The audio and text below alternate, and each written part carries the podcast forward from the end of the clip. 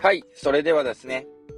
第2回ギャンブル中毒者がハイキングに出会った結果、収録していきたいと思います。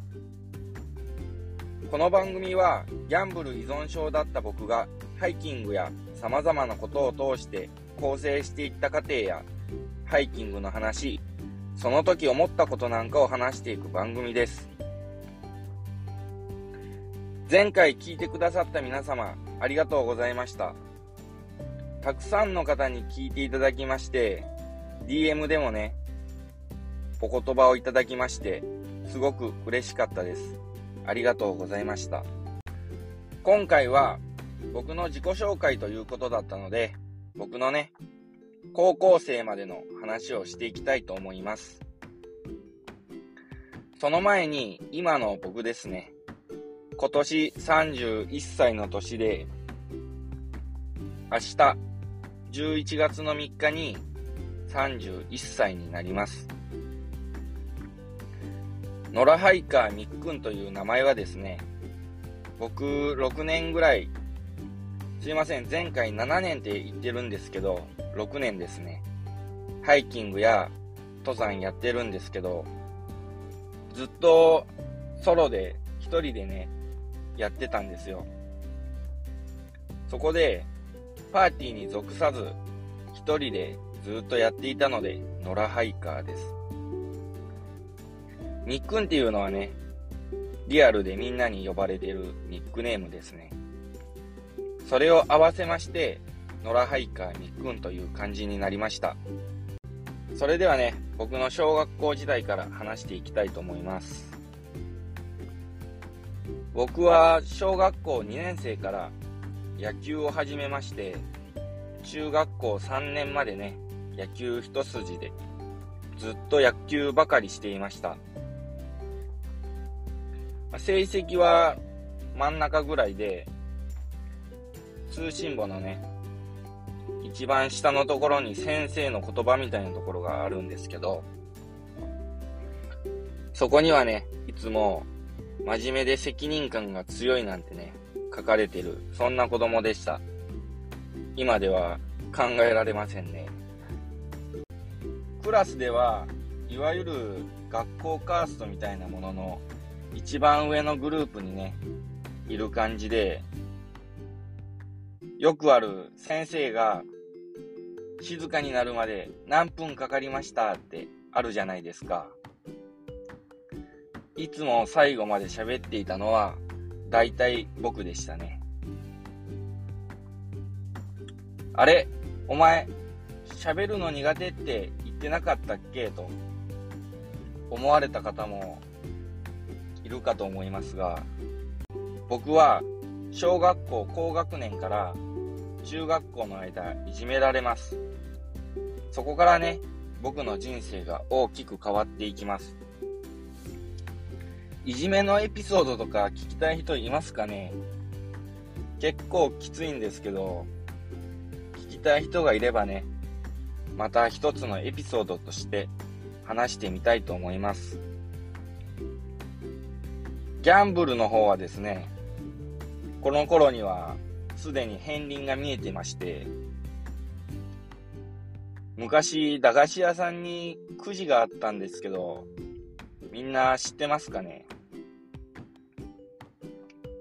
当時は20円で1つ買えて、それで絵が揃え、揃ったら3つめくってね、100円とか200円とか300円とか当たるんですよ。それをみんなが駄菓子を買ってる中ね、ずっとめくってましたね、くじを。はい、こんな感じです。中学時代はですね、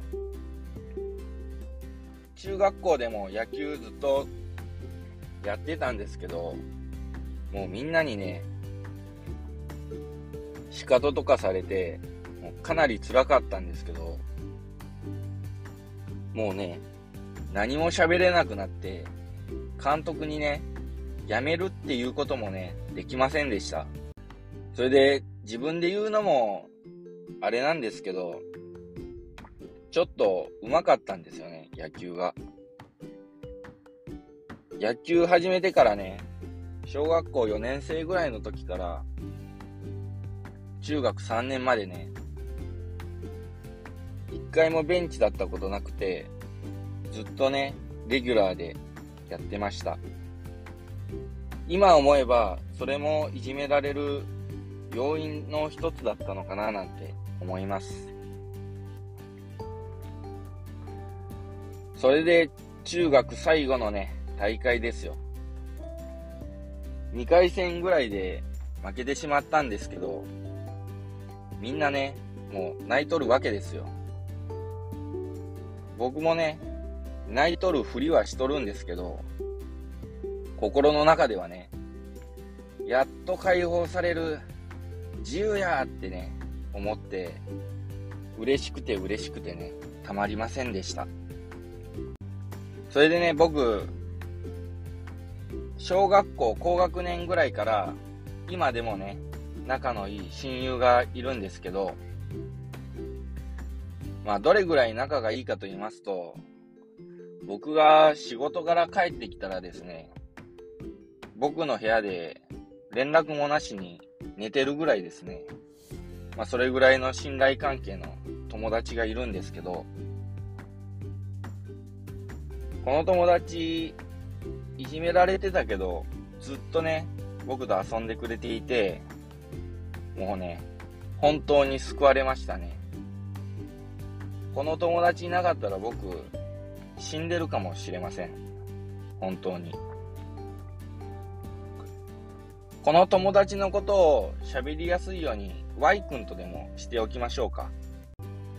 Y 君ね、家も、あ実家ですね。実家もね、徒歩3分ぐらいで、今も一緒にキャンプ行ったり、釣りしたりするんですけど、この Y 君ね、当時、まあ、いわゆるドキュンとか、ヤンキーとか言われる感じで、クラスでもね、少し浮いているような、そんな Y 君なんですけど、僕にとってはね、ヒーローで、かっこよくて、唯一ね、気軽に話せれるね、憧れの親友でした。そんな Y 君とね、一緒にいたいと思って、同じ高校に入学しました。高知県内で一番偏差値の低い工業高校です。ここでね、僕は高校デビューをするわけですよ。正確には、中学校の終わりの方から野球が終わったあたりですね。だんだんと、いわゆる非行少年になっていくわけです。ここではね、言わない方がいいであろうこと、たくさんしました。警察や学校、家族なんかもね、たくさん迷惑をかけました。類は友を呼ぶとはよく言ったもので、悪いことをしていると、悪い人たちがね、集まってくるんですよね。不思議なもんですけど。この縁はですね、行き着くところまで行きます。本当に悪い人。今後ね、僕のギャンブルのエピソードにも出てくると思います。というわけで、一つぐらいね、高校時代のエピソードを話してみようかと思うんですけど、僕、高校入ってからですね、今はそんなこと全然ないんですけど、家にね、全然帰ってなかったんですよ。週に1回ぐらい帰ったらいい方で、どうしてたかというと、その高校の友達のおじいちゃんこの人の2階建ての倉庫があったんですけど、ここをね、みんなで改造して、住めるようにしてですね、ここで寝泊まりをしていました。当然ね、親は帰ってこいと怒っとるわけですよ。そんなある日、両親がですね、この倉庫に乗り込んできまして、みんなの前ですよ。そんなのは友達じゃないと。そんなクズと遊ぶな。縁を切れとね、みんなの前で言ってくるわけですよ。ここでね、僕は人生で初めてね、ブチギレまして、親とね、殴り合いの喧嘩をしました。で、すいません、ちょっと口悪いんですけど、僕その時ね、言ったんです。お前らは、俺がね、いじめられてる時、なんかしてくれたんかと。いじめられて、練習に行きたくないって言った時、休ませてくれんかったやろ。話聞いてくれんかったやんって。ここにいる友達はね、話も聞いてくれたし、一緒にね、泣いてくれた友達なんだよって言ったんですよ。こんな感じのことをね、覚えてないんですけど。すいません、話してたらなんか、泣きそうになりますね。そしたらね、親父が悪かったと言い残して帰っていったんですよね。こんなエピソードでした。よくね、不良はなんであんなに団結力がすごいのかみたいなことをよく言われるんですけど、僕がその輪の中にいてね、一番思ったのは、やっぱりね、家庭環境がまともなやつはいなかったっていうことですね。家庭環境がまともでも、学校生活なんかがね、まともじゃなかったり、やっぱりそういう子が集まるんですよね。だからね、仲間意識が強くなっていくんだとね、思います。まあ考えてみたら、親の言うことはもっともだし、このままこんな生活していたら、もう行き着くところまで行ってしまうなと自分でも分かってるんですよね。でも、居心地の良さや環境に甘えてね、